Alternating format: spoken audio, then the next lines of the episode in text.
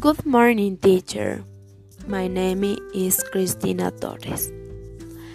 The place where is alive is some of the King Square of the city of Cuenca. They run things winds.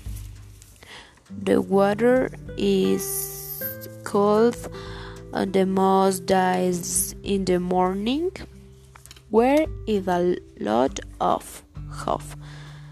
And the things times where is a lot of drying have something dies is the heavy wall the dies what i like. The most is the place i live.